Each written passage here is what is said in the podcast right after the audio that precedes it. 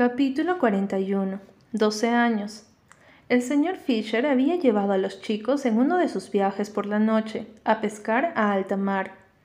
Jeremy no podía ir. Había estado enfermo durante el día, por lo que Susana lo hizo quedarse en casa. Los dos pasamos la noche en el viejo sofá de cuadros, en el sótano, comiendo patatas fritas y salsa y viendo películas. En medio de Terminator y Terminator 2, Jeremy dijo con amargura. A él le gusta más con que yo, ya sabes. Me había levantado para cambiar el DVD y me di vuelta y dije, ¿eh? Es verdad, no me importa de todos modos. Creo que es un cabrón, dijo Jeremy, recogiendo un hilo en la manta de franela en su regazo. Yo también pensaba que era un cabrón, pero no lo dije. No debes unirte con alguien que está hablando mal de su padre. Puse el DVD, me senté de nuevo. Tomando una esquina de la manta, dije, No es tan malo. Jeremy me dirigió una mirada. Lo es, y tú lo sabes. Con cree que él es un dios o algo así, y también lo cree tu hermano. Es que tu padre es tan diferente de nuestro padre, le dije a la defensiva. Tu papá los lleva de pesca y juega fútbol con ustedes. Nuestro padre no hace ese tipo de cosas. Le gusta el ajedrez. Se encogió de hombros. Me gusta el ajedrez. No sabía eso sobre él. A mí también me gustaba. Mi papá me había enseñado a jugar cuando tenía siete años. No era tan mala. Nunca me había unido a un club de ajedrez, aunque sí quería. El club de ajedrez es para los chicos que se pican la nariz. Así los llama Taylor. A Conrad también le gusta el ajedrez, dijo Jeremy. Simplemente trata de ser lo que nuestro padre quiere. Y lo es. Ni siquiera creo que le guste el fútbol, como a mí. Solamente es bueno en él, al igual como es bueno en todo. No había nada que pudiera decir contra eso. Conrad era bueno en todo. Agarré un puñado de patatas fritas y los metí en la boca, así que no podría decir nada. Un día voy a ser mejor que él, dijo Jeremy. No veía eso sucediendo. Conrad era demasiado bueno. Sé que te gusta Conrad, dijo Jeremy de repente. Me tragué las patatas, cuales de repente sabían a comida para conejos. No, no, dije. No me gusta Conrad. Sí te gusta, dijo, y sus ojos parecían tan sabios y conocedores. Di la verdad, sin secretos, ¿recuerdas? Sin secretos fue algo que Jeremy y yo habíamos estado diciendo desde casi siempre. Era una tradición, de la misma manera que Jeremy bebía mi leche de cereal dulce, una de esas cosas que nos dijimos el uno al otro, cuando solo éramos los dos. No, realmente no me gusta, insistí. Me gusta como amigo, no lo veo así. Sí lo haces, lo miras como si lo amaras, no podía soportar tener esos ojos tan sabios mirándome por un segundo más. Acaloradamente dije, solo piensas eso porque estás celoso de cualquier cosa que Conrad hace. No estoy celoso, solo deseo poder ser tan bueno como él, dijo en voz baja. Luego eructó y comenzó la película. Lo era, Jeremy estaba en lo cierto, yo lo amaba. Sabía el momento exacto en que se hizo real cuando Conrad se levantó temprano para hacer un desayuno para el Día del Padre, solo que el señor Fisher no había podido llegar la noche anterior, y tampoco estaba allí la mañana siguiente, como se suponía que estaría. Conrad cocinó de todas formas. Tenía trece años y era un cocinero terrible, pero nos comimos todo, viéndolo servir los huevos y fingiendo no estar triste. Me dije a mí misma, amaré a este chico para siempre. Capítulo 42 Él había ido a correr en la playa, algo que había empezado a hacer recientemente. Yo lo sabía, porque lo observé desde mi ventana dos mañanas seguidas. Él llevaba pantalones cortos y una camiseta. El sudor había formado un círculo en el centro de su espalda. Se había ido hace una hora. Lo había visto irse y regresando a la casa ahora. Caminé afuera, el pórtico, sin un plan en mente.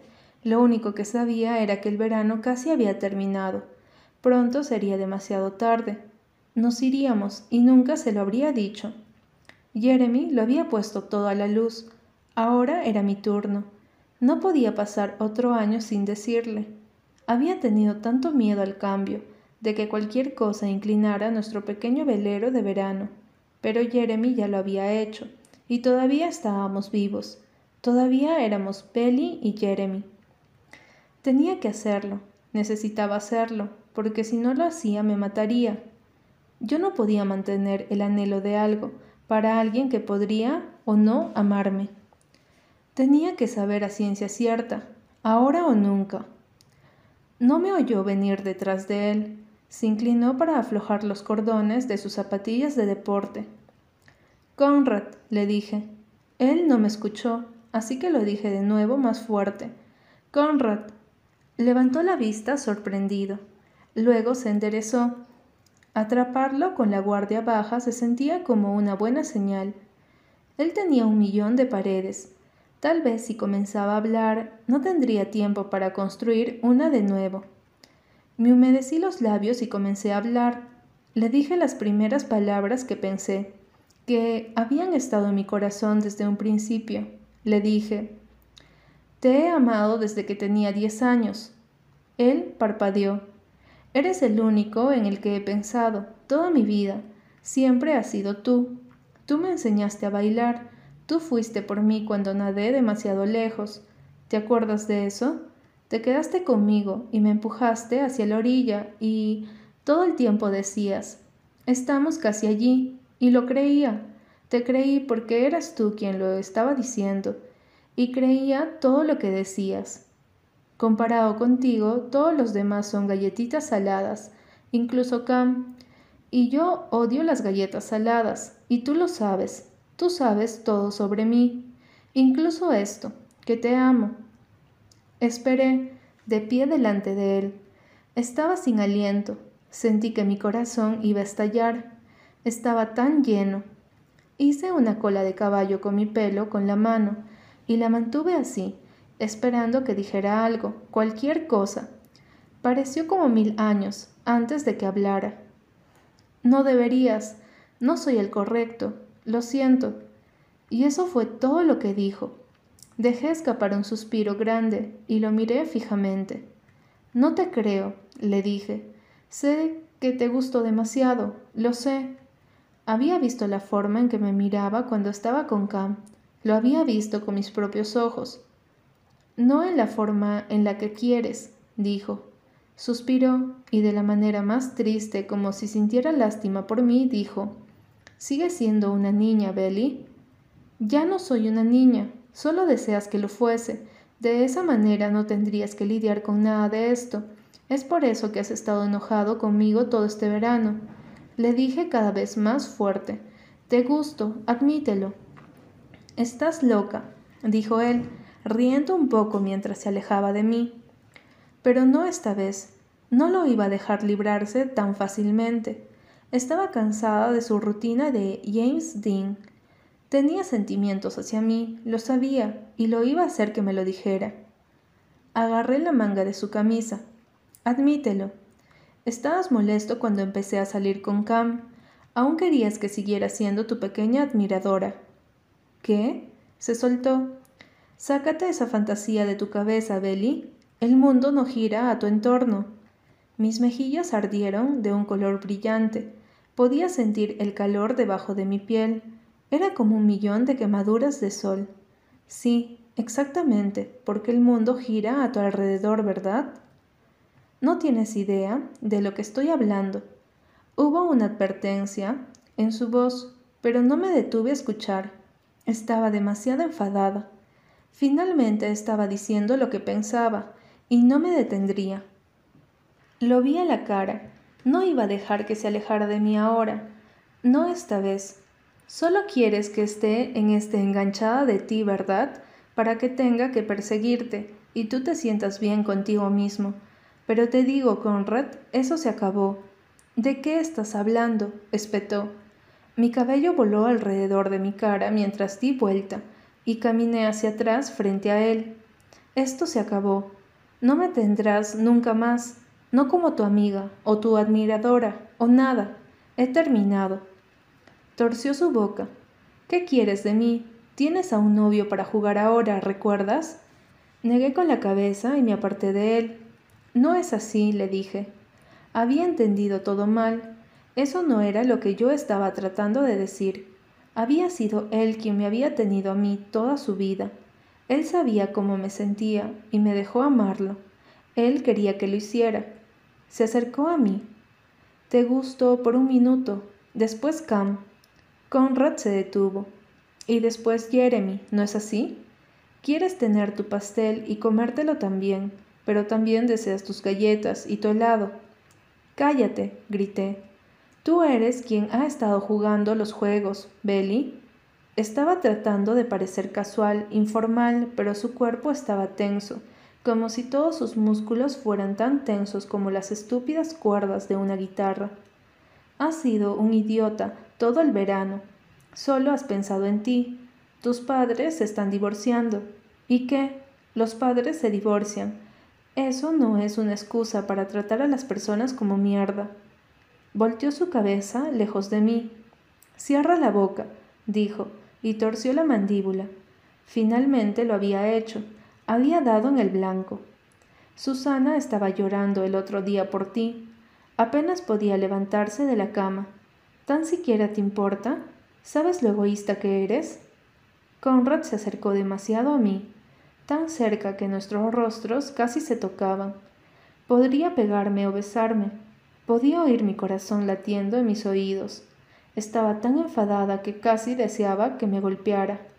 Más sabía que nunca lo haría, no en un millón de años. Me agarró por los brazos y me sacudió, y después me soltó de pronto. Podía sentir lágrimas formándose, porque por un segundo pensé que lo haría. Bésame. Estaba llorando cuando Jeremy se acercó. Había estado trabajando como salvavidas. Aún tenía el cabello mojado. Ni siquiera había escuchado su auto. Nos echó un vistazo e inmediatamente se dio cuenta que algo estaba pasando. Casi parecía asustado y luego furioso. Él dijo, ¿Qué demonios está pasando? ¿Cuál es tu problema, Conrad? Conrad lo fulminó con la mirada. Solo manténla alejada de mí. No estoy de humor para lidiar con nada de esto. Me estremecí. Eso fue como si realmente me hubiera golpeado. Fue peor que eso. Empezó a alejarse, y Jeremy lo agarró del brazo. Tienes que comenzar a aceptar esto, hermano. Estás actuando como un idiota. Deja de desquitarte con todo el mundo. Deja a Belly en paz. Temblé. ¿Eso se debía a mí? Durante todo el verano, el mal humor de Conrad, su aislamiento en su habitación, ¿todo había sido por mi culpa?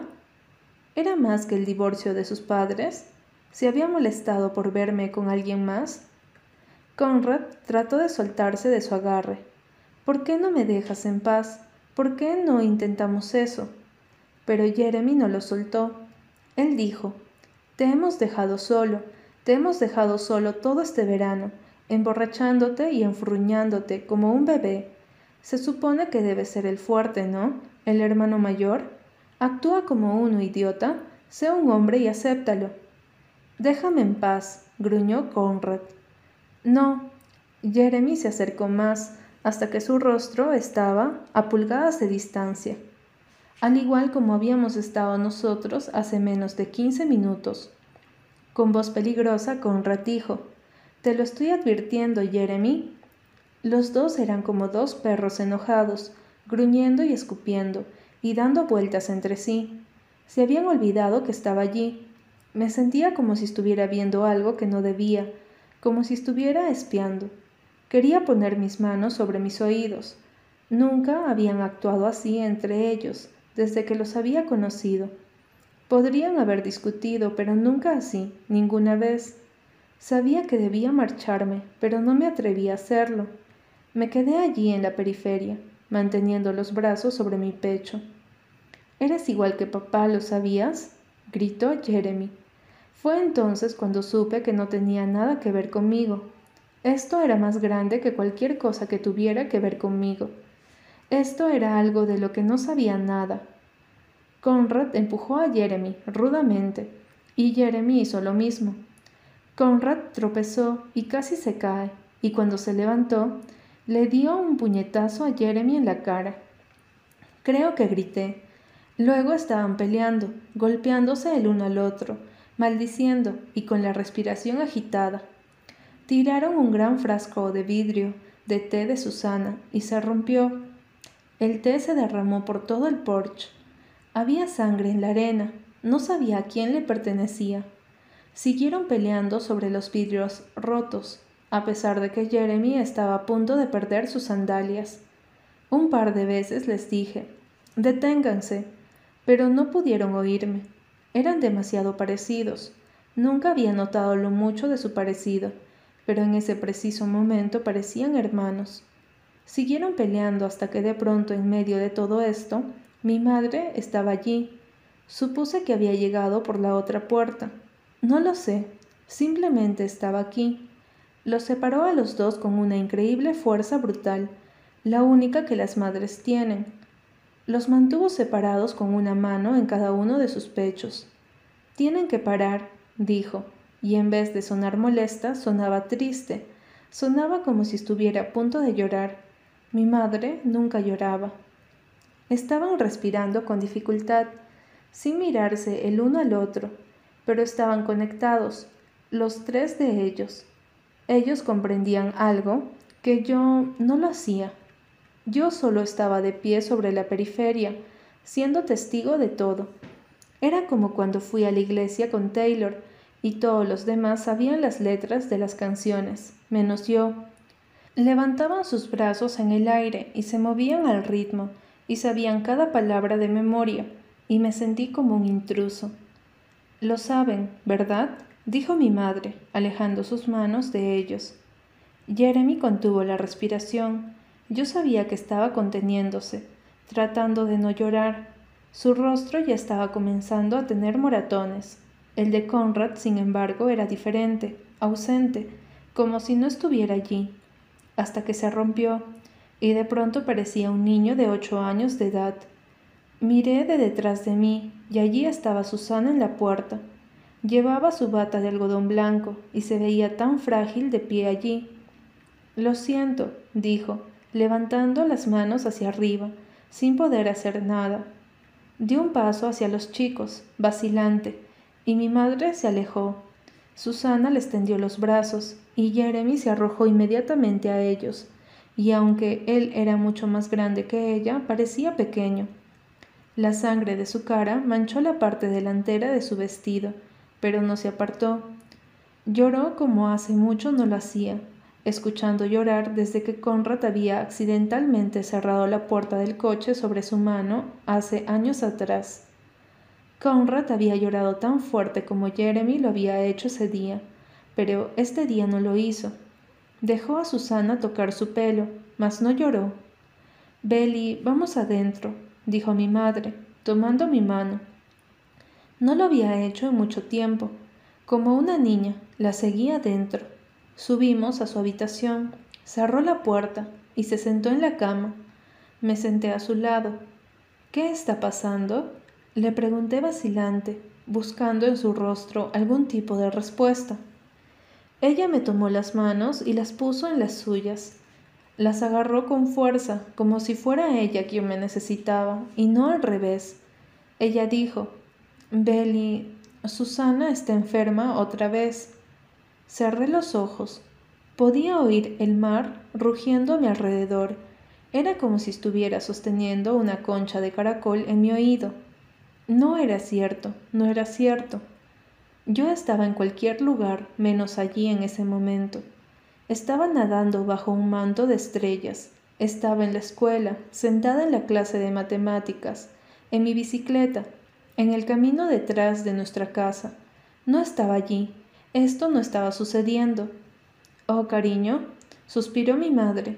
Necesito que abras los ojos. Necesito que me escuches. No los podía abrir. No quería escuchar.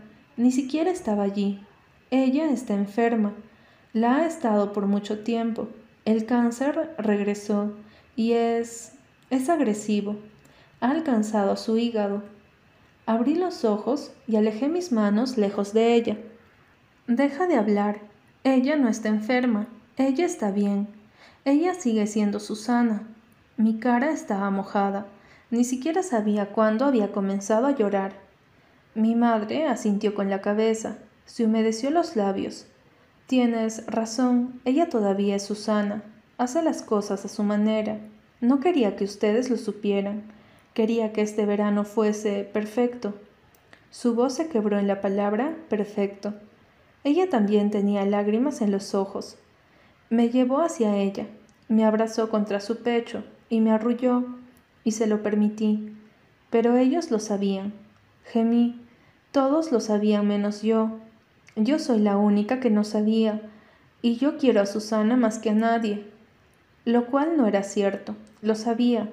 Jeremy y Conrad, ellos, la amaban más que todos, pero se sentía real. Quería decirle a mi madre que no me importaba de todos modos.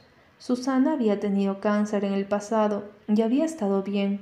Ella estaría bien otra vez, pero si lo decía en voz alta, sería como admitir que realmente tenía cáncer, pero esto realmente estaba sucediendo, y no podía. Esa noche me acosté en la cama y lloré. Todo mi cuerpo dolía. Abrí todas las ventanas de mi habitación, escuchando el mar. Deseaba que la marea me llevara y no regresar jamás. Me pregunté si así era como Conrad se sentía, cómo Jeremy se sentía, cómo mi madre se sentía. Se sentía como si el mundo terminara y nada sería igual otra vez. Lo era y no lo sería jamás.